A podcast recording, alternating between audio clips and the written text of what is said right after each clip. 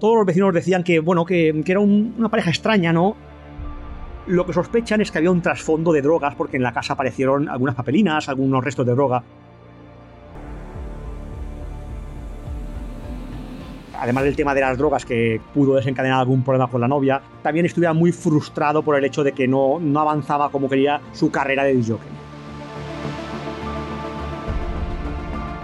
El hombre estaba desnudo, ahorcado en el salón, junto a él la novia pues con la cabeza reventada y un martillo ensangrentado. Fue realmente una escena muy dantesca.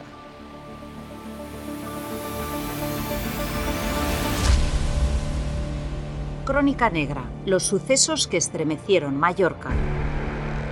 Con Javier Jiménez y Julio Bastida. Daniel Alan, el DJ de Gomila, que mató a martillazos a Ana María y luego se ahorcó junto a ella. En el verano del año 2005, un DJ asesinó a su novia en un sótano del terreno y después se ahorcó junto al cadáver de ella. Ana María Minisale, de 45 años, y Daniel Alan, de 30, formaban una extraña pareja.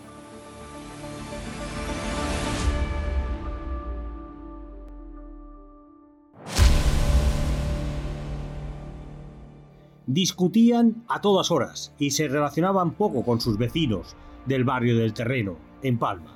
Ella había trabajado limpiando barcos, cuidaba ancianos y era camarera en un pub. Él era albañil, pero su pasión era pinchar discos. El 19 de agosto del año 2005,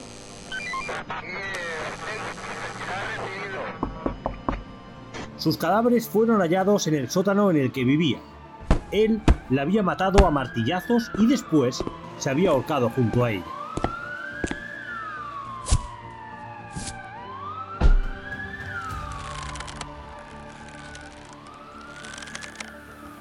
Esta es la crónica de un asesinato que impactó a ese vecindario palmesano por la brutalidad con la que el criminal se ensañó con su novia. Javier Jiménez, ¿qué nos puedes contar de este crimen? Hola Julio. Pues mira, recuerdo el crimen muy bien porque además fue un caso muy impactante, ¿no? Eh, recuerdo que los vecinos eh, hacía días que olían pues un hedor insoportable, ¿no? Entonces se quejaban de, de un, de un olor muy fuerte. Al principio pensaron que era un animal muerto, un perro, un gato, pero al final se malpensaron, llamaron a la policía y efectivamente la policía se coló por una planta baja, llegó al sótano que tenía alquilada esta pareja y se encontró una escena dantesca. Eh, el hombre estaba desnudo, ahorcado en el salón, junto a él eh, la novia pues con la cabeza reventada y un martillo ensangrentado. Fue realmente una escena muy dantesca. ¿Llamó la atención a los vecinos de aquella zona? ¿Tanta brutalidad? Sí, yo me acuerdo que estuve allí investigando el caso con, nuestros compañeros de, sucesos de última hora y todos los vecinos decían que, bueno, que, era un, una pareja extraña, ¿no? Uh, ella era más sociable, la chica, era una chica agradable, cuidaba ancianos, eh, había trabajado en bares, eh, eh, también limpiaba barcos. en cambio, él era un, un tipo muy, muy, huraño, muy extraño, ¿no? no se relacionaba con, con, la comunidad española, solamente tenía un par de amigos uh, extranjeros, uh, era un tipo muy introvertido, muy, muy raro, pero realmente sí que les chocó mucho porque eh, los hechos fueron muy, muy, muy salvajes. ¿Y se sabe el motivo, el motivo de por qué se produjo este crimen?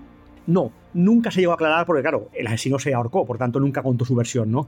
Lo que sospechan es que había un trasfondo de drogas porque en la casa aparecieron algunas papelinas, algunos restos de droga, y sospechan que ella le echaba en cara a él que se drogara o que eh, trapicheara con sustancias, ¿no? Eso es la, sospecha policial.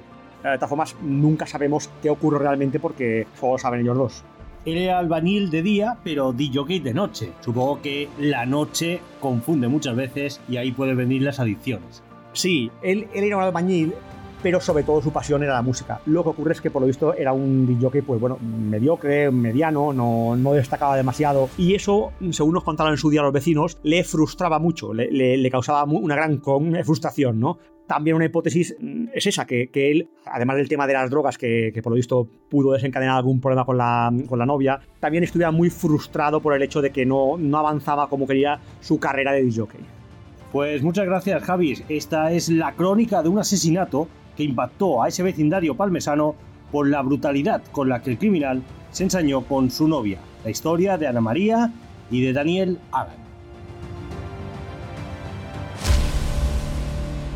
Crónica Negra, los sucesos que estremecieron Mallorca. Un podcast de última hora editado por Ainhoa Sanso.